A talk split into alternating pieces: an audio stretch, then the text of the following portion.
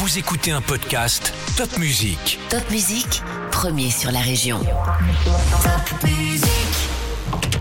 Parcours de vie, succès, échecs, astuces et petits conseils. Nos invités montent sur le podium et nous partagent leurs expériences en musique et en anecdotes. Un podcast à emporter partout. Rien n'est figé. Et Dieu sait que des, coups dans la figure, j'en ai pris. Mais aujourd'hui, on peut réussir. Avec de l'envie, de la volonté, on peut réussir. Lance-toi à fond dans quelque chose. Donne-toi les moyens de. T'as forcément un don ou un talent. Moi, j'aime les gens. Trop parfois. Cette semaine sur le podium, je reçois un homme au destin bousculé. Karim Chaibi est né d'un père algérien qui quittera le foyer quelques années après sa naissance et d'une mère française trop fragile pour élever seul ses trois enfants. Alors tout petit, il est placé dans un foyer. Ses grands-parents décident de le rebaptiser. Karim devient Nicolas. Il perd son identité et ses parents en même temps. Au foyer, il connaîtra la violence, le racisme, l'intolérance, l'humiliation, mais il épuisera une force incroyable pour résister et l'envie de réussir. Il aurait pu mal tourner. Mais heureusement, tout ne se joue pas avant 6 ans. Aujourd'hui chef d'entreprise, il a tout pardonné, tout oublié en tout cas. C'est ce qu'il dit. C'est vrai Nicolas? Bonjour Caroline. Bonjour. Alors cette histoire, elle est assez euh, magnifique parce que euh, vous êtes né euh, un petit peu dans le chaos, on va dire. Mhm. Vous allez nous raconter. Et puis aujourd'hui, ben c'est la réussite, c'est une belle entreprise, c'est beaucoup de salariés, c'est du management, c'est des responsabilités, des choses auxquelles vous n'avez pas forcément été préparé dans votre enfance. C'est vrai. Alors comment ça a commencé tout ça? Alors, bah, tout a démarré en ce qui concerne ma vie d'enfant, comme vous l'avez euh, signalé, assez difficilement avec euh, un couple euh, qui se sépare. Dès notre plus jeune âge, mon frère et, et ma sœur nous sommes retrouvés euh, séparés, puisqu'effectivement... euh, Alors un couple qui se sépare, ça veut pas forcément dire que les enfants sont placés. Qu'est-ce qui s'est passé? Tout à fait. Alors, ma maman est originaire de, de, Charente. Mes grands-parents euh, étaient en Charente lors de, la guerre, comme beaucoup de, familles alsaciennes. Et mon grand-père euh, s'est remarié donc en, en Charente et malheureusement a brutalement perdu sa, femme.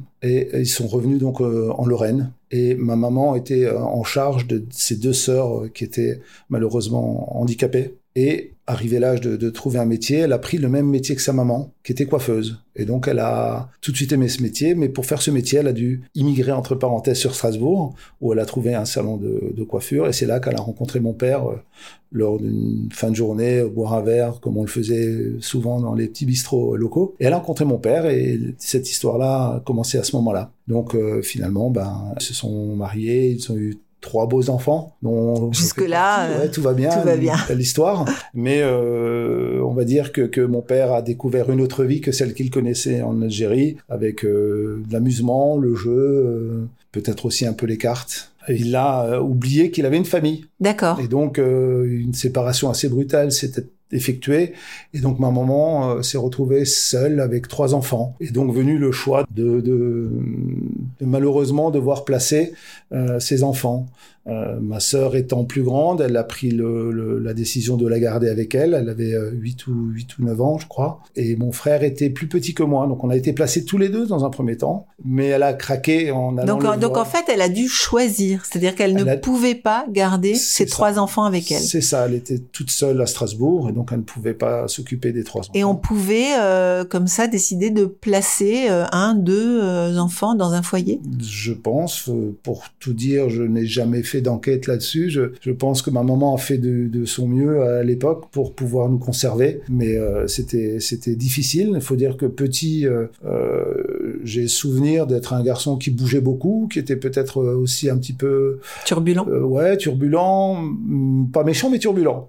Donc je pense que c'était peut-être une charge trop importante pour elle. Mhm. Et donc elle nous a nous a placés et elle a assez rapidement récupéré mon frère qu'elle a, a craqué. Et étant peut-être un peu plus froid, moi j'ai dû montrer moins de, de, de souffrance. Ben, on m'a laissé un peu plus longtemps parce que de toute façon sa situation à elle était pas simple. Dieu merci, elle a rencontré un monsieur euh, assez rapidement qui est devenu mon beau-père puis mon papa d'adoption et qui euh, s'est occupé de, de nous, qui m'a récupéré au bout de, de quelques années de, de foyer. Alors ce foyer, euh, qu'est-ce que vous en gardez comme souvenir? Alors c'était très dur, hein, c'est une période. Donc on est dans quelle, on est à quelle On est année dans les années 70, 77 pour être précis de 77 à 80 ou 81, j'ai même plus vraiment les dates, mais c'était trois ans et demi, il me semble, de euh, que je me suis retrouvé dans, dans le foyer. Alors le foyer, c'était, c'était, je dirais, l'ancienne, l'ancienne euh, époque où on avait tous des cartables en, en, cuir de même couleur. Donc pour nous repérer à l'école, c'était assez facile. Hein, on était des, des, je dirais, des proies faciles. J'ai souvenir que l'éducation nationale n'était pas, n'était pas tendre avec euh, les enfants de, de foyer. On a, on a assez régulièrement subi euh, pas mal d'humiliations, tirage de cheveux sur les côtés. Mais ça, c'était quoi? C'était les profs? C'était les profs, oui, c'était les profs. Mais, mais les profs liés au fait qu'on n'ait pas de parents pour nous défendre ou, ah oui. ou derrière, moins de suivi aussi de voir. Lorsqu'on est 20 dans, un, dans, une, dans, un, dans une chambre, euh, dans un dortoir, dans un foyer, c'est dur et qu'on n'a qu'un éducateur ou deux de faire les devoirs à tous les enfants. Donc c'est, on est un petit peu livré à soi-même. Parce que en fait, l'école, vous alliez à l'école, vous sortiez du foyer pour aller à l'école. Tout à fait. Le foyer, c'était uniquement pour euh, après l'école, on va voilà, dire. ça. C'était notre lieu de vie. Après, ça, après l'école, on était donc.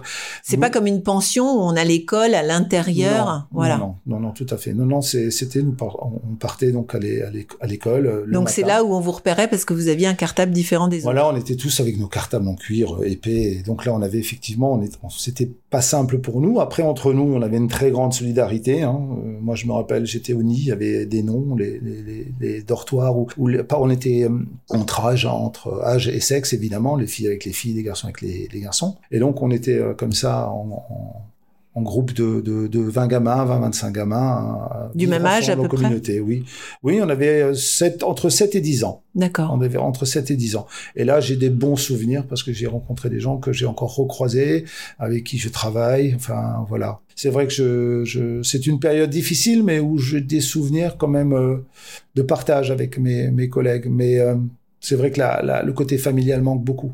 Mais c'est quoi? C'est le. Alors, je sais pas. On a des images en tête d'austérité, de de de, de sévérité. Est-ce que c'est vrai? Comment comment ça se passe eh bien, en réalité? que, Oui, c'est vrai qu'on avait au niveau. Euh, J'ai un exemple. C'était concernant l'alimentation. Il est vrai que lorsqu'il y avait un plat qui ne plaisait pas euh, le midi, ben, on avait un tiroir sous le sous la table et on le mettait à l'intérieur et on ressortait le soir. Il fallait le remanger le soir. C'est vrai. Détester les Ah ouais. épinards et la choucroute. Pas la choucroute Ah, d'aujourd'hui, hein, bien amère. et, et ça, effectivement, c'était c'était très compliqué. Sinon, euh, Ah, on le mettait dans le tiroir et Ah ouais, le soir, fallait- on devait reprendre l'assiette. tout à fait. Et on devait manger l'assiette qu'on n'avait pas mangée à midi. Donc c'était c'était des conditions difficiles. Je me rappelle que le, le café était pas du tout, on avait droit au café au lait le matin, mais qui était pas sucré. Donc quand j'avais la chance de rentrer à la maison, je récupère un stock de sucre que je gérais euh, que je gérais le, la semaine. Et il y a de la violence euh, entre vous. euh, Je- sincèrement, je n'ai pas souvenir de violence particulière. Pour moi, la violence a été extérieure, surtout. Entre nous, on était des gamins assez, assez solidaires parce que je pense que la dureté de la vie rend solidaire et nous avait rendu solidaires, nous, entre nous. Euh, on avait, euh, et j'ai pas de cas de violence euh, physique. Entre vous, quoi. Non. Ouais. Mais Ni par même- contre, c'est c'est plus euh, psychologique, peut-être? Ben, c'est la psychologie de l'extérieur où on sent qu'on est dans un foyer, qu'on n'est pas un enfant comme les autres. Ah ouais? J'ai peut-être eu la chance justement de pas rester jusqu'à ma majorité et d'être sorti avant, parce que les dégâts auraient pu être euh, plus graves, ou en tout cas j'aurais pu être marqué de manière plus importante. Mais en tout cas, oui, c'était c'est c'est une période qui était très compliquée, qui a été très compliquée, mais j'avais toujours l'espoir de la famille, toujours l'amour de de mes parents, et, et je pense que ça. Enfin, l'amour des parents, on, on se pose des questions, non Quand on a été euh, mis Alors- de côté, entre guillemets? C'est ce que beaucoup de gens me disent.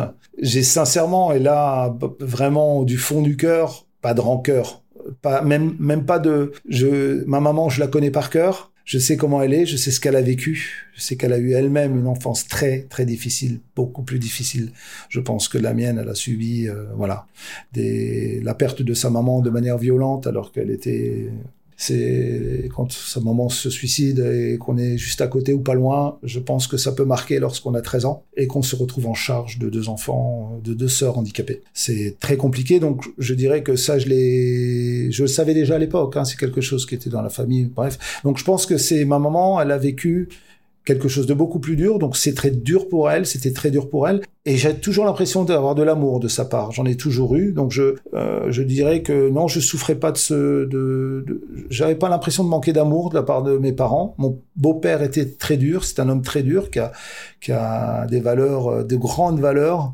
mais euh, qui était un homme dur, mais qui nous a donné des bases d'honnêteté et de travail qui aujourd'hui nous servent à tous les trois dans nos vies. Euh, donc euh, malgré malgré l'éducation le, ou le manque de mes parents, je, je, je leur en veux vraiment pas. C'est vrai. Euh. Même à votre père?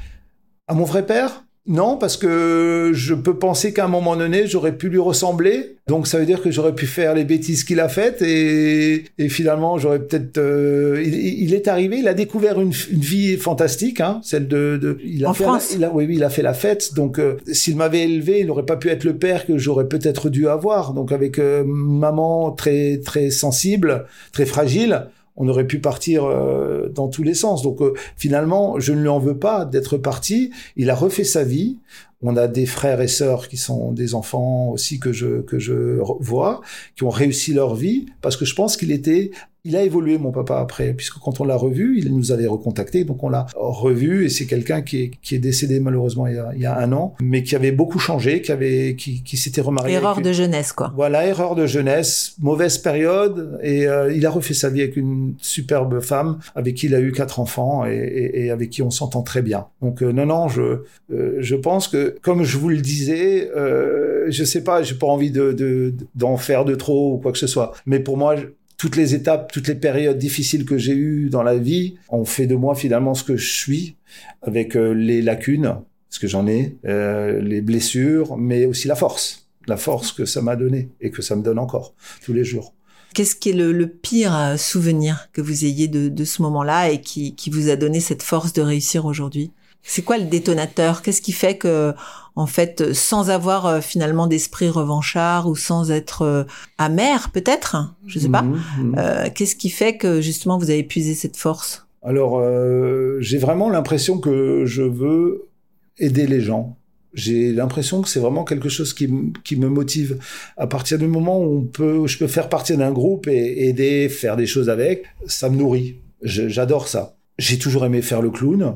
J'ai toujours aimé animer, euh, être un leader un peu naturel, mais sans vouloir asphyxier les autres. Dans chaque chose que j'ai pu faire, j'ai essayé de d'être d'être bien, d'être bon si possible, et euh, mais sans ambition euh, démesurée à vouloir réussir euh, coûte que coûte. C'est pour ça que j'ai un cursus assez euh, assez varié. Je suis passé de d'apprenti de, de, dans mon métier d'origine à, à travailler en Allemagne en déplacement pour améliorer un peu ma situation financière, j'ai fait du foot, j'ai démarré tout en bas, j'ai joué à un niveau assez intéressant parce que quoi que j'ai fait, j'ai essayé de faire le mieux possible, toujours au plus haut de ce que j'étais capable de faire mais sans, euh, je dirais, euh, sans trop euh, blesser les gens ou faire les choses pour marcher sur les sur les cadavres, comme on dit parfois, marcher sur les gens. Je pense qu'on peut réussir avec les gens, avec ou en les accompagnant ou en étant accompagné plutôt que vouloir tout, tout écraser autour de soi pour réussir. Il y a une musique qui vous rappelle ces années au foyer? Vous écoutiez de la musique? Alors à cette époque-là, j'écoutais de la musique euh, très peu. Non, très on n'avait pas le droit. On n'avait aucun moyen d'écouter de la musique. La radio, euh, on n'en avait pas. La télé s'arrêtait très tôt. J'ai un artiste que, que ma femme et moi aimons particulièrement qui nous a quittés. C'était Daniel Lévy. Donc moi, si j'ai une musique aujourd'hui que j'ai en tête, c'est l'envie d'aimer. C'est tellement rien.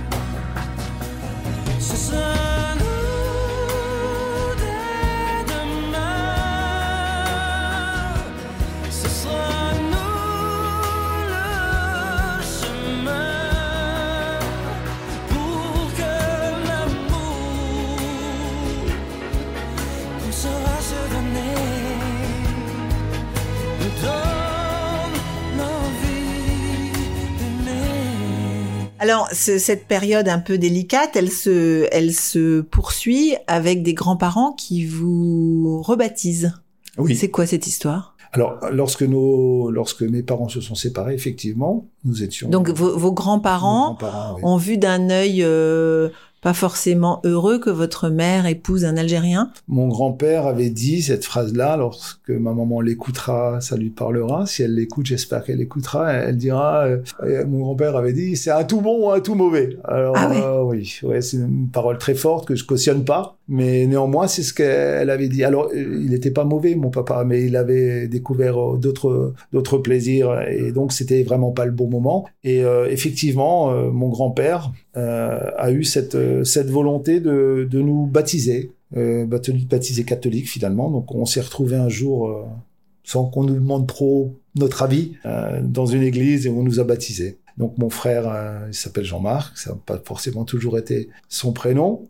Euh, et ma sœur, par contre, s'est toujours appelée Nathalie. Donc, euh, et moi, je m'appelais Karim et je m'appelle aujourd'hui Nicolas. Et Alors, vous aviez quel âge? Je vais entre, entre 5 et 6 ans.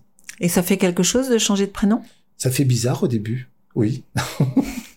Mais euh, c'est très vite devenu euh, mon nom, mon prénom, pardon.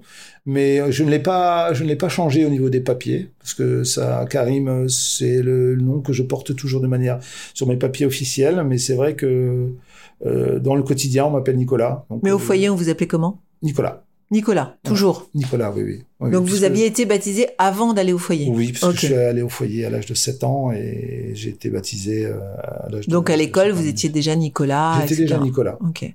mais avec une tête de Karim. Alors, le racisme, c'est quelque chose qui existe? Alors, le racisme, je ne l'ai pas ressenti forcément au foyer. N'ai pas, je n'en ai pas de souvenir. J'ai découvert plutôt dans ma vie professionnelle, lorsque j'ai démarré le, le- ma vie professionnelle. Et là, ça a été assez violent, je dirais, parce qu'on on- on est là pour euh, pour travailler et pas pour subir ce genre de euh, de sanctions ou de, enfin de comportement. Euh, effectivement, mon papa a été euh, chef chef dans l'entreprise dans laquelle il travaillait et il était comme c'était quelqu'un de très dur, c'était pas Donc, ça, c'était votre beau-père. c'était mon beau-père, oui, Robert. Robert Kaufmann, euh, qui m'a donc qui m'a pris dans l'entreprise. Hein, je souhaitais Donc, c'est une entreprise de quoi? De couvertures Zingri, le métier que je fais aujourd'hui. Et l'entreprise s'appelle l'entreprise Burkman, qui m'a accueilli en 1984. C'était une des plus belles vieilles boîtes d'Alsace, de 1920 si je me trompe pas. Et donc euh, on, on m'a pris en pré-apprentissage et apprentissage. Et là j'ai découvert finalement que le monde du travail, euh, c'était pas aussi facile que ça. Avec euh, donc comme mon beau-père Robert était pas forcément apprécié du fait de son rôle de chef, on m'a fait assez sentir euh, que je n'étais pas le bienvenu euh, avec des insultes liées sur mes origines, à mes origines. Donc ça, c'était un peu compliqué, euh, effectivement. Et puis, j'ai une anecdote assez, assez, euh, assez violente à, subir de la part d'un jeune de 14, 15 ans. C'est qu'on avait un, chantier à Ilkirch chez un monsieur qui avait des chambres euh, pour étudiants. Il faisait euh, plus de 30 degrés, c'était en été, et j'étais apprenti, donc je savais pas forcément toujours quoi faire. Mais à un moment, le client appelle mon papa, et ils partent. Que là, tout va bien, sauf que apprenti, je savais plus quoi faire au bout de 5 minutes. Et il revient après 10 minutes, euh, et je lui dis, papa, euh, t'étais où? Il me fait, je suis allé boire un coup.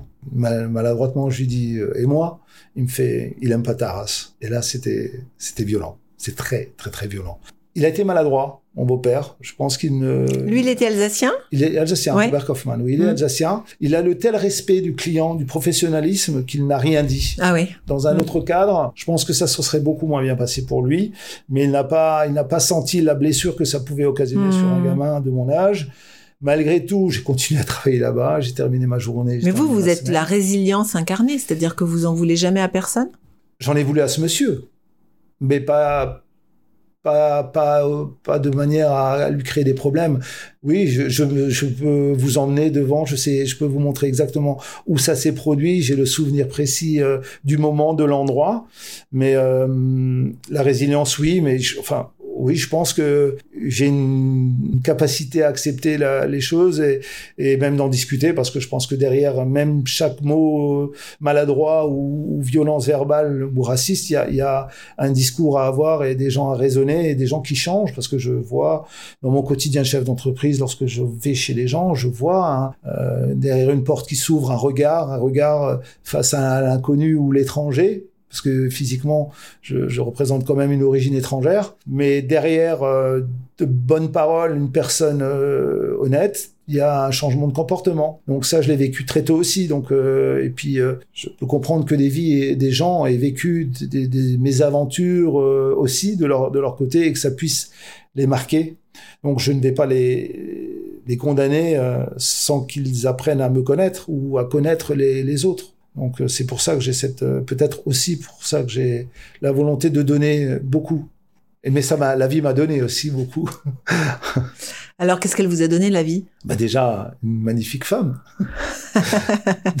algérienne d'origine algérienne et trois magnifiques enfants. Alors revenons un petit peu sur euh, cet apprentissage. Donc vous apprenez le métier de couvreur. Oui. Et ensuite vous créez un jour votre entreprise.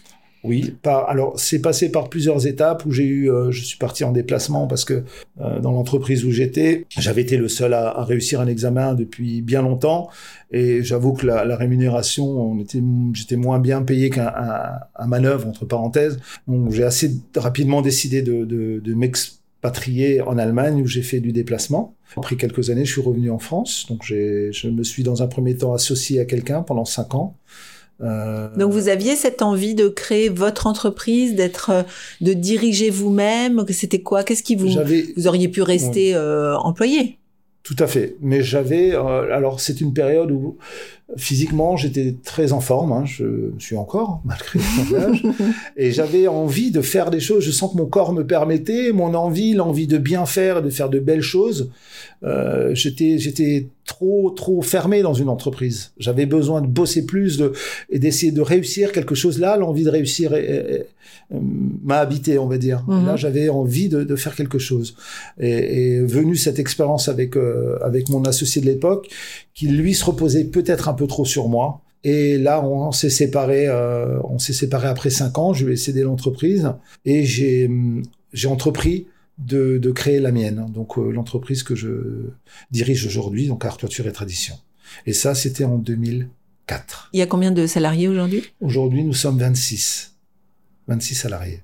Je suis très fier. Oh ben, j'imagine. Alors, mais euh, c'est qu'est-ce qui vous motive en fait? C'est vous arrivez à faire table rase des mauvaises expériences et, et, vous reconstruisez tout de suite quelque chose de nouveau? C'est comment vous fonctionnez? Parce que bon, vous vous êtes placé donc quelque part, on pourrait dire que vous avez été euh, euh, écarté euh, de votre foyer, de votre maman, de votre famille. Vous êtes mis à l'écart. Vous êtes le seul des trois qui reste au foyer. Vous vivez dans ce foyer. Vous sortez du foyer. Vous avez un beau-père, si j'ai bien compris, extrêmement sévère, extrêmement dur finalement vous vous pliez à ses exigences, vous rentrez dans son entreprise, vous absorbez le racisme et la violence qui vous entourent. Vous partez pour essayer de gagner votre vie, vous revenez, vous vous associez, votre associé à demi-mot, on a le sentiment que finalement il vous a un peu abusé, et donc c'est pas grave, vous mettez de côté, vous créez votre entreprise. Tout à fait. Tout à fait. Derrière chaque, euh, ce que vous avez souligné finalement, pour dire qu'il y a quelque chose de super positif. Quand on parle de mon beau-père, qui est devenu mon père par adoption, à qui j'ai demandé d'être adopté par, par lui. Lorsque ce monsieur qui était très dur, qui a été très dur, mais avec lui-même pendant toute sa vie. C'est lorsque... quoi très dur? C'est quelqu'un qui, qui, était, qui, était, qui était très dur, c'est-à-dire qui pouvait, lorsqu'on faisait une bêtise, euh, en arriver aux mains. Mais je pense qu'à l'époque, c'était... Il avait des enfants, lui? Il n'avait pas d'enfants. Il avait aussi cette, cette grande qualité d'avoir adopté finalement, pris euh, les trois enfants avec trois enfants, -hmm. alors que lui n'en avait pas. Euh, mais il était, il était dur. Mais vous voyez, un, un enfant dont votre beau-père, vous auriez pu le détester, vous auriez pu euh, considérer qu'il avait rien à vous dire parce que c'était pas votre père. Oui. Euh, alors, c'est ce qu'on entend souvent. Alors, sincèrement, je, je, bien sûr que cette pensée, on l'avait, je l'avais également, mais pas au point de le détester, loin de là. Euh, puisque j'en ai, j'ai fait le même métier que lui, et il en est fier aujourd'hui. Il en est, il est, mais ce que je disais, c'est extraordinaire. C'est-à-dire que, enfin, c'est pas ce que je disais qui était extraordinaire, mais l'anecdote, c'est que c'est vrai qu'on on, on s'est pris quelques petites mandales. Ouais. On les méritait aussi, il faut dire la vérité. Mais, mais aujourd'hui, j'ai une anecdote, c'est que Lisa, ma fille, un jour, elle a fait une bêtise. J'ai dû ou la gronder ou que j'allais lui en coller une, et c'est lui qui s'est mis à pleurer Alors que j'ai dit, mais papa, qu'est-ce qui t'arrive? Il a changé, euh, c'est devenu une, une personne, Oui, en vieillissant. euh, en vieillissant, il s'est apaisé, il est plein d'amour pour euh, pour nos petits enfants à tous les trois. Il est, c'est c'est extraordinaire. Donc, euh, je veux dire, les gens changent. Euh, Aujourd'hui, mon ancien associé, eh ben, je l'ai embauché dans mon entreprise.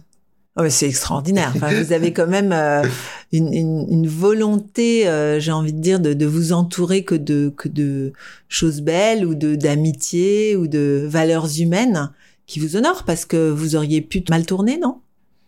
Ah oui, je pense que j'en étais pas loin à maintes reprises. Oui, effectivement, on a fait des choix à un moment donné.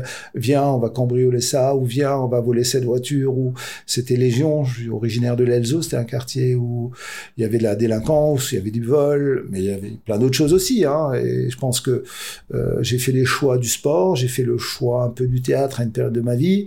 Et puis après, euh, toutes ces rencontres ont fait que j'ai choisi un chemin. Euh, celui du travail et du labeur et, et celui d'avoir dans le regard des gens plus de l'admiration et un sourire que de la crainte et, et la volonté de s'échapper. Ben, alors re- revenons deux secondes sur l'environnement euh, des quartiers, Oui. puisque vous êtes un enfant des quartiers. Oui. Comment vous jugez aujourd'hui la violence qu'on y trouve? Euh, On entend beaucoup parler, par exemple à Marseille, la poste qui veut plus livrer les colis, etc. Qu- Qu'est-ce qui se passe? Alors j'y suis très éloigné aujourd'hui, j'en ai un regard vraiment lointain. Euh, je trouve que c'est déplorable, mais je pense qu'il y a aussi eu un abandon euh, des services publics. Je me rappelle que nous, à l'époque, on venait nous chercher dans, nos quartiers pour faire du théâtre, pour nous extirper de tout euh, cet environnement négatif. Donc je pense qu'il y avait aussi un rôle éducatif qui se faisait peut-être plus de proximité, qui existe beaucoup moins. Alors c'est vrai qu'aujourd'hui la violence, ben, un gamin de 7 ans est capable d'être violent. Aujourd'hui, il est armé pour. C'était pas notre cas. Il y a un décalage au niveau de, la juvénilité de, de- des actes et des, gens qui, exercent ces actes. Donc ça, c'est vraiment aujourd'hui très très particulier. Mais je pense qu'aujourd'hui, il y a vraiment vraiment vraiment un décalage entre euh, entre les gens qui font un job qui devrait se rapprocher de, de ces gens-là et la réalité. On est très éloignés, donc ils sont pour beaucoup, je pense, laissés livrer à eux-mêmes. Ils sont et donc forcément, ben, quand on est livré à soi-même, eh ben, comment on peut gagner notre vie? Ben, Un petit business qu'on nous propose, guetteur au départ. euh, Donc c'est facile en fait. Je pense que c'est beaucoup plus facile, bien sûr. Puis aujourd'hui, il faut dire ce qui est, c'est tellement plus facile de gagner 1000 euros par jour en vendant des produits euh, illicites, avec très peu de risques finalement, que de travailler pour 1300, 1400 euros tous les jours de, de l'année dans des conditions pas toujours évidentes. Mais c'est le choix que moi personnellement je n'ai pas fait. Mais pourquoi? Enfin, qu'est-ce qui a fait que finalement vous, vous avez euh, réussi à sortir de tout ça? C'est votre beau-père? C'est sa sévérité? Alors, C'est oui, je, je pense vraiment. c'est l'éducation que- finalement. L'éducation, oui, l'éducation qu'il a, qu'il nous a donné. Cette, cette, il était même malade, il allait bosser. Enfin, c'était quelqu'un de très dur, très Ouais, dur au mal, très très, mm. dur au mal, qui se coupait, qui, qui allait travailler, qui mettait un sparadrap, du scotch, euh, pas forcément de la bande euh, officielle euh, avec l'antiseptique autour, mais qui était vraiment quelqu'un de très dur, mais quelqu'un de plein de valeurs finalement, euh, et qui nous a donné à travers sa, sa, sa personne toutes ces valeurs-là. C'est pour ça que j'ai énormément d'admiration pour lui et, et d'amour et qu'il me l'a rendu aussi. Donc ce qui manque peut-être à ces jeunes euh, dans les quartiers, c'est un modèle? Ça peut être ça. Je Ça sais peut- pas, hein, c'est une vous question. avez raison, Caroline. Ça peut faire partie des, des, des choses qui, oui, parce que finalement, aujourd'hui, les modèles qu'on leur montre, ils sont, ils- qu'on leur montre sont plutôt sur leur, euh, leur smartphone ou, ou même à la télé. Enfin, on n'y voit pas que de belles choses. C'est, c'est, c'est clair. Je dirais même que moi, j'ai trouvé, ou je trouve, que les exemples donnés sur la réussite des chefs d'entreprise d'origine de quartier, on n'en parle pas. On préfère montrer un gars qui a tué cinq personnes ou qui a volé 40 voitures ou, ou Ouais, donc plutôt- les médias quoi. Ah, les médias, pour moi, sont en grande partie responsables, c'est vrai. Euh, je suis désolé, mais euh, à part vous, Caroline, aujourd'hui, qui venez parler de, moi, personne n'est venu dire, ah ben, il y a un petit jeune euh, issu d'un quartier qui a pas trop mal réussi. enfin, j'étais un petit jeune, maintenant un peu moins, mais qui a réussi. C'est plus mettre la réussite en valeur. C'est moins vendeur, par contre, mais ça peut peut-être donner, et c'est aussi la volonté que, j'ai eue pour répondre à votre sollicitation, c'était aussi d'adresser ce message. C'est-à-dire, rien n'est figé, et Dieu sait que des, des coups dans la figure, j'en ai pris, mais aujourd'hui, on peut réussir. avec de l'envie, de la volonté, on peut réussir. Encore aujourd'hui, je dirais même encore plus aujourd'hui qu'avant. Donc vous, quand vous embauchez aujourd'hui dans votre entreprise, vous faites attention à ça? Vous vous savez d'où viennent euh, les jeunes? J'imagine que vous embauchez aussi des apprentis, que vous avez aussi des gens que vous formez. Comment ça se passe au quotidien? Alors oui, j'ai vraiment une vocation, une envie de, de, de former, parce que j'ai eu la chance d'être formé moi-même, et je sais que sans formation, on, arrive dans le marché du travail où il y a des exigences de rentabilité immédiate, on est tout de suite handicapé. Donc effectivement, tous les ans, nous prenons des apprentis, nous prenons également des stagiaires. Alors c'est un métier qui est difficile, c'est un métier qui est compliqué à expliquer. Donc euh, couvreur, pour, pour expliquer un petit peu, le, le quotidien, c'est quoi? Vous passez votre vie sur les toits? Alors, euh, en grande partie, on passe nos journées dans, sur les toitures, mais ça part euh, du démarrage de, de, la journée avec la préparation dans l'atelier, le pliage, le rangement.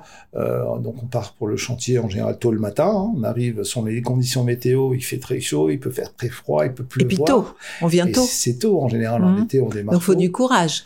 Il faut du courage, surtout que certains gamins viennent de loin, donc ils se déplacent. On, essaie de pas trop leur faciliter la vie pour déjà les confronter à leur vie future. Le, but c'est pas de les garder dans un cocon, hein, mais de leur apprendre quelque part euh, la vie, la vraie vie, et euh, si possible d'avoir un métier. Donc l'apprentissage effectivement, on est vraiment pour. En général c'est sur deux ans, trois ans, parfois un an, et on essaie de les, de les emmener le plus haut possible pour qu'ils aient un métier dans les dans les mains et si possible de les conserver ou de les, les former pour des, pour des confrères. D'accord. Et vous faites attention à leur euh, leur histoire? Vous, vous vous avez une tendresse particulière pour des enfants Oui. qui viendraient des quartiers Oui, oui, ou qui auraient vécu des choses un peu difficiles? Oui, tout à fait. Je suis, euh, j'avais, euh, je sais pas si vous connaissez, bon, il y avait une association comme la Main du Cœur qui avait des gamins et j'avais pris un apprenti à la Main du Cœur euh, qui est resté un an et demi, qui a préféré faire l'armée, mais en tout cas c'est bien, ça lui a donné, euh, ça lui a donné, euh, la- fait découvrir un métier. Donc il nous a, il nous a accompagnés pendant un peu plus d'un an.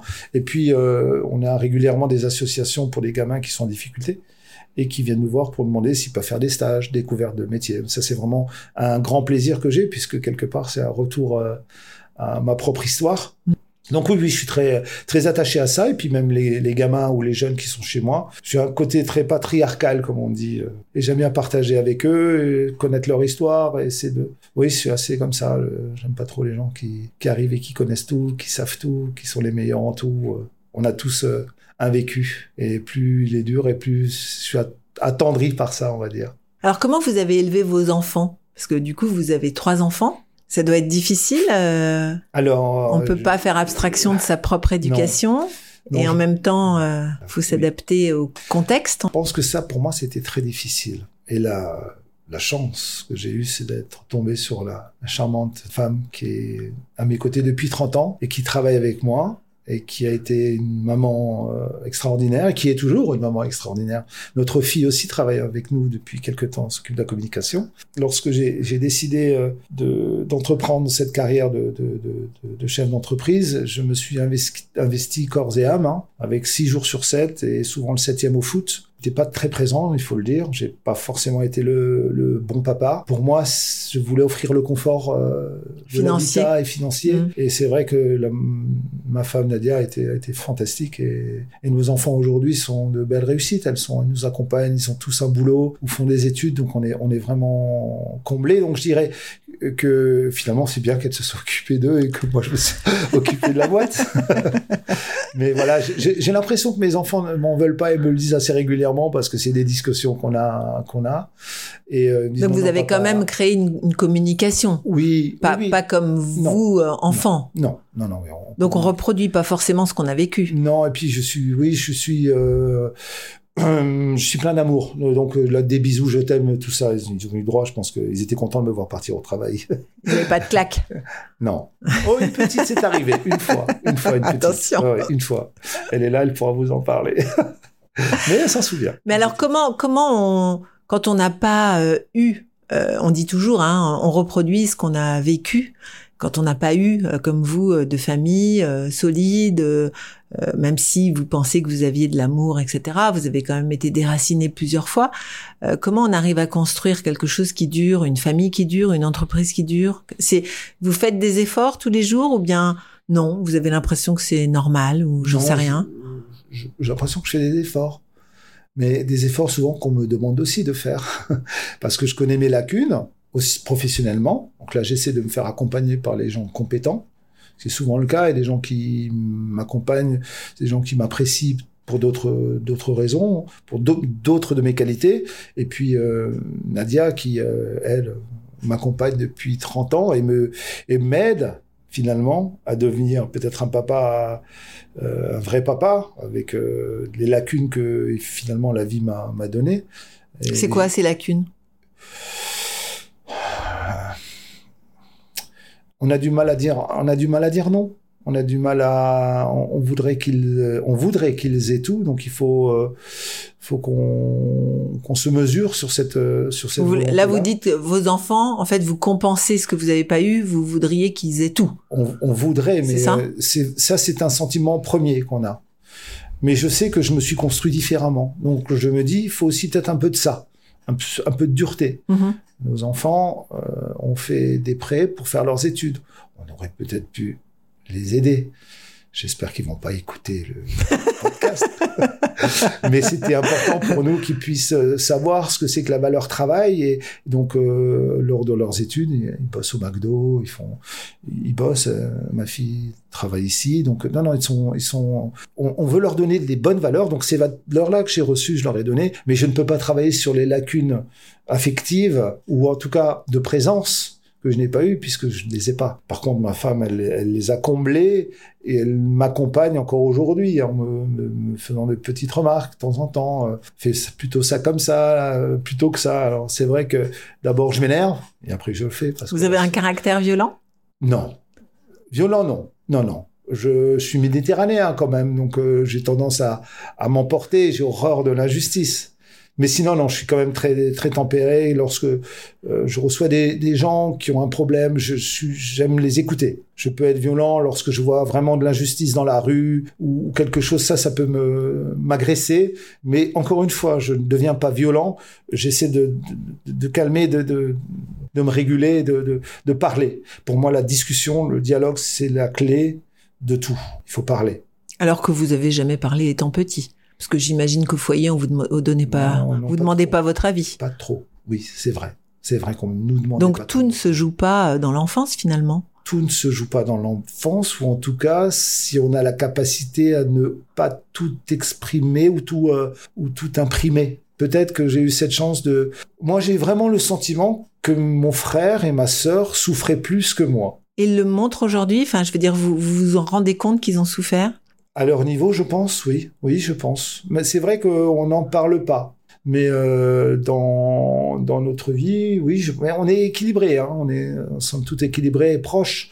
On se voit pas tous les dimanches, mais on est proches. Mais je pense qu'effectivement, on a, on a tous un petit, un petit, petit, des petites blessures en nous. Pourquoi vous dites qu'ils ont plus souffert que vous? Eux, ils n'étaient pas au foyer ou peu? C'est le sentiment que j'en avais à l'époque. Parce que moi, j'étais malheureux de quitter mon petit frère. J'avais peur qu'il se blesse on jouait au-dessus de garages automobiles, on montait sur les arbres euh, le week-end. Et moi, je partais le dimanche soir pour euh, retourner dans mon foyer et je me disais, mais demain soir, il va remonter là, je serai pas là pour lui dire, mmh. fais attention, s'il tombe, je, j'avais, j'avais peur pour lui. Alors que je suis quand même allé voir un psy qui me disait, mais c'est quand même paradoxal, monsieur Chaibi, c'est vous qui allez, c'est vous qui, euh, qui êtes dans un foyer et vous occupez, vous avez peur pour votre frère. C'est ça?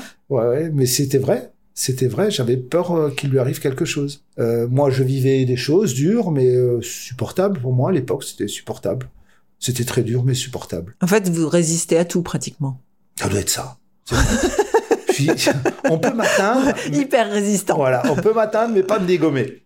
on peut m'atteindre. Je suis sensible, très sensible, mais mais me descendre, je pense que c'est dur. C'est très dur. Il y en a qui s'en sont déjà rendus compte. Ils ont payé pour voir.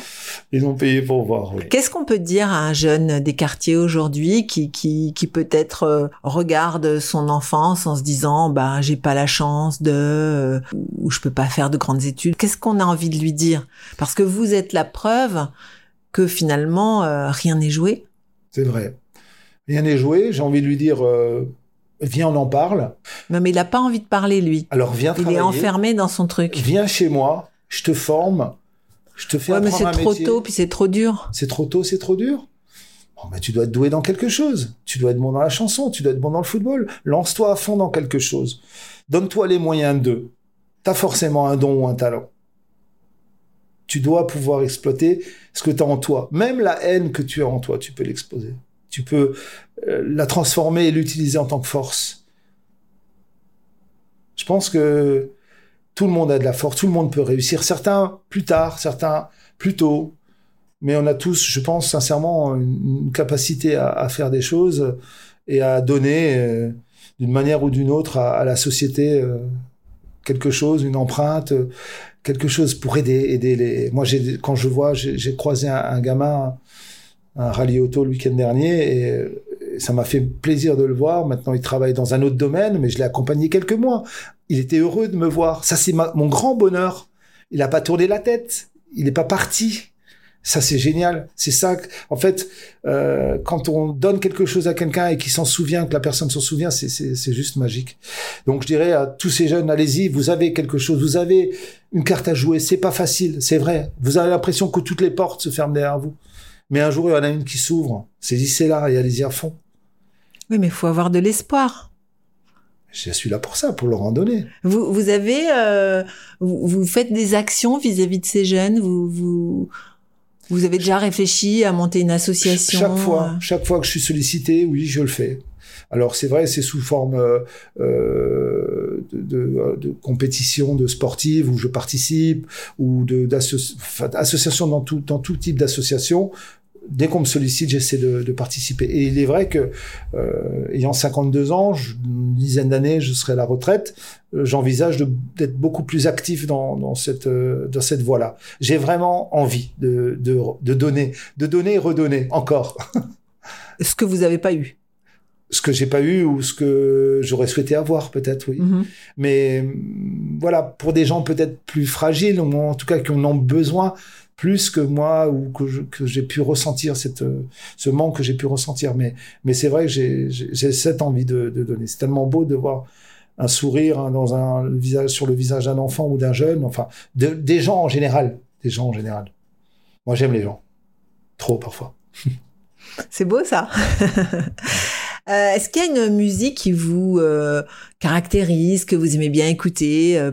Alors moi j'aime tous les artistes, surtout les artistes français. Charles Aznavour chantait une chanson sur sa fille qui part avec un... qui doit malheureusement laisser partir euh, au bras d'un autre homme. Et cette chanson est magnifique. Je sais qu'un jour viendra, car la vie le commande. Ce jour que j'appréhende, où tu nous quitteras. Je sais qu'un jour viendra, où triste et solitaire, en soutenant ta mère et en traînant mes pas, je rentrerai chez nous, dans un chez nous désert. Je rentrerai chez nous, où tu ne seras pas. Donc ça, ça veut dire que vous anticipez le moment où votre fille va partir. Bon, J'en ai deux. Donc ça va, j'ai un peu de marge. Mais c'est vrai que c'est une chanson fantastique et il y a quelque part ce côté paternaliste aussi qui euh, que je trouve euh, magnifique dans cette chanson qui est très émouvante et qui euh, qui qui me touche et qui touche beaucoup de mes proches. Qu'est-ce que vous avez l'impression d'avoir euh, raté? Mes études. Paradoxalement mes études parce que c'est vrai que la la période du foyer a été dévastatrice à ce niveau-là. C'est-à-dire que quand on est dans un foyer, on a juste envie d'être discret, se cacher et de passer en travers les gouttes. Donc ça, ça a été... Euh... Pour pas se faire taper dessus ou quoi? Ou punir Pour pas, ou... pour pas oui, se faire punir. Euh, la sanction de se faire tirer les cheveux sur le côté, c'est très désagréable. J'ai encore le souvenir de ce monsieur. Plus son nom, mais de souvenir. Et... Euh, effectivement, euh, de ne pas savoir, c'était et ne pas oser le dire. Euh, je ne savais pas et je n'osais pas le dire. J'étais beaucoup, c'est des lacunes surtout au niveau du, de la grammaire du français que j'ai eu pendant très et que j'ai encore. Mais comme dit, je suis bien accompagné, mais qui m'a, qui m'a, qui vous ont marqué, qui m'a marqué. C'est une blessure. Ça, c'est une vraie blessure. Et alors, est-ce que j'ai besoin de la garder? Parce que finalement, j'ai jamais vraiment cherché à devenir euh, prof de lettres ou ouais. ouais, plutôt je, l'accepte je c'est dur, mais euh, j'ai pris ça. Voilà, c'est une de mes blessures de guerre. Donc ça, c'était compliqué. Ça, c'est vraiment quelque chose, un passage de ma vie qui était difficile à l'école, très difficile. Parce que vous étiez mauvais à l'école ou parce que euh, vous aviez peur de la réprimande Ou les deux? J'étais plutôt bon, bon dans les différentes, dans les autres matières, mais le, le français était, une Ah très, oui, d'accord. très très compliqué. Euh, le, le bled, enfin tout, je me rappelle, c'était, La grammaire. Oh là là là là là, c'était une catastrophe. Donc, euh, mais j'ai réussi à développer, euh, par contre, une diction. Je suis un orateur correct. Je me sens à l'aise en public. Donc vous avez travaillé pour ça? Non, enfin, j'ai fait du théâtre jeune, hein, à l'âge de, de, de 12-13 ans. Et euh, ça m'a aidé très certainement. Et puis cette envie de faire le clown. Par contre, à l'école, je faisais le clown. J'avais une prof qui me donnait un 20 tous les trimestres quand... euh, je devrais pas le dire, ça. Un prof de maths. Elle me donnait un, un 20 tous les trimestres pour remonter ma moyenne. si je faisais pas le clown pendant les, les cours. pendant les cours. Oui, mais clown gentil. Je faisais rire, j'aimais bien faire rire. Donc c'est aussi pour ça que j'ai fait du théâtre. Et voilà, donc euh, après j'ai continué. Je suis allé quand même jusqu'en. enfin, on allait jusqu'en cinquième à l'époque et puis j'ai remarqué que les études c'était pas fait pour moi et donc je me suis cette réflexion en me disant il y aura jamais de robot sur un toit. Donc ce métier-là, personne ne le fera jamais. Je l'ai pas fait par passion au départ. Je l'ai fait parce que je me suis dit, je commençais à être la, réindustrialisation. Il y avait beaucoup de machines qui remplaçaient les hommes dans les dans les dans différents métiers. Donc euh, je, je me suis dit, oula, c'est pas bon. Dans quoi je pourrais aller? Oh, mais mon papa est découvreur, mon beau papa. Donc je me suis dit, je vais faire ça. Donc j'ai découvert ce métier par ce biais-là. euh, et finalement, ce métier s'est avéré une révélation euh, et un métier magnifique. Magnifique. Tellement de choses à donner dans ce métier. Et votre plus belle réussite? Ce sont mes enfants. Mes enfants.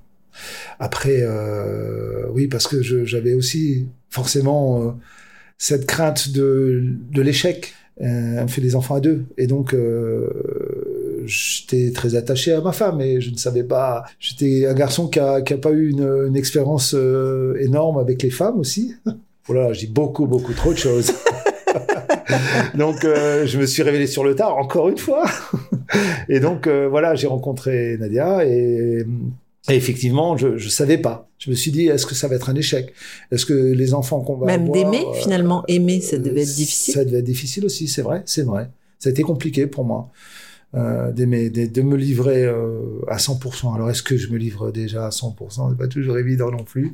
En amour, en tout cas, c'est vrai que c'est compliqué, c'est très compliqué. On a toujours peur, euh, finalement, peut-être de la, de la- de l'abandon De Bah oui, j'allais dire. Mais euh, elle m'a jamais abandonné. elle est toujours là. Et on a trois beaux enfants, donc euh, voilà, c'était, c'est, c'est, c'est, c'est ça ma plus belle réussite. Après, euh, elle m'a mis tellement à l'aise que ça m'a donné aussi de la force pour créer quelque chose. Et ces, trois enfants m'ont donné envie de créer quelque chose. Et, voilà, parce que finalement, on fait pas tellement, tellement pour soi. Enfin, on le fait parce que parce que c'est notre quotidien. Et puis euh, finalement, on est content. Mais j'espère que euh, alors ils prendront pas le relais de cette entreprise, mais que le fruit de ce travail leur euh, les aidera à avoir euh, peut-être une des petites facilités dans l'avenir. Mais vous êtes dur avec eux, il faut qu'ils travaillent bien, il faut qu'ils travaillent dur. Non, je n'ai jamais été dur. euh, Je ne le serai jamais parce que je pense qu'on est tous le le cursus scolaire est tellement aléatoire. Je dirais qu'un gamin, il peut. Moi, je pense que je suis passé entre entre les gouttes, mais on aurait pu me repérer, peut-être peut-être m'aider. On l'a jamais fait. Alors, on les a mis dans des établissements parce que c'est vrai que nos enfants hum, ont connu aussi le, racisme inverse, euh, où on était des enfants de, euh, nos enfants mangeaient du porc puisque moi je mangeais du porc et on les a un petit peu réprimandés là-dessus, vous voyez. Donc on- ils ont connu le, racisme inverse. Donc on les a mis dans des écoles privées, ça les a aussi aidés au départ. Et puis après, euh, voilà, ils ont eu un- une réussite, ils ont, ils ont fait leur bac. Enfin voilà, on, on est content de leur réussite. Et c'est pas fini. Ce podcast s'appelle Le Podium. On, on considère qu'aujourd'hui, vous êtes en haut du podium, vous avez créé votre entreprise, vous avez un certain nombre de collaborateurs, vous avez euh, finalement aucune euh, haine ou aucune rancœur par rapport à tout ce qui vous est arrivé, ce qui est assez euh, impressionnant d'ailleurs. Qui aimeriez-vous faire monter sur ce podium avec vous? Vous pouvez faire monter qui vous voulez, autant de monde que vous voulez. Ou une seule personne si vous voulez, c'est vous qui choisissez. C'est vrai que dit comme ça, j'aurais tellement de, gens à citer, ça m'embête même de pas pouvoir. Mais si on revient à, ce qui a fait de moi ce que je suis, bah évidemment, euh, ma maman avec tout ce qu'elle a vécu, mon beau-papa, mon frère et ma sœur, ma famille proche, et, les gens qui m'ont accompagné euh, dans ma vie, ma femme, ma femme qui a, qui a toujours été là et qui l'est encore, mes collaborateurs, qui sont des amis de longue date. On a parmi dans, l'entreprise des gens qui sont avec nous, qu'on connaît depuis 30 ans. Donc euh, la fidélité, les gens qui nous ont été fidèles. Donc tous ces gens-là, euh, j'aimerais qu'ils m'accompagnent sur le sur ce beau podium euh, de la vie. C'est un beau podium. Un dernier hommage, et celui-là, c'est pour ma femme, parce qu'elle me dit qu'il me correspond beaucoup. C'est encore un hommage à Daniel Lévy. C'est Avant. C'est une chanson magnifique à écouter, sans retenue sans modération. Merci beaucoup Nicolas. Merci Caroline. Merci. J'essaie en vain de me souvenir au présent de mon avenir, des illusions qui ne s'y jouent pas. J'écoute ma voix, me contredit, mon instinct lui c'est bien me lire la vérité qui ne s'écrit pas. J'entends mes tout premiers pas. Cette fois, je ne tombe pas. Avant, j'attendais de la vie ce qui ne s'attend pas. Avant,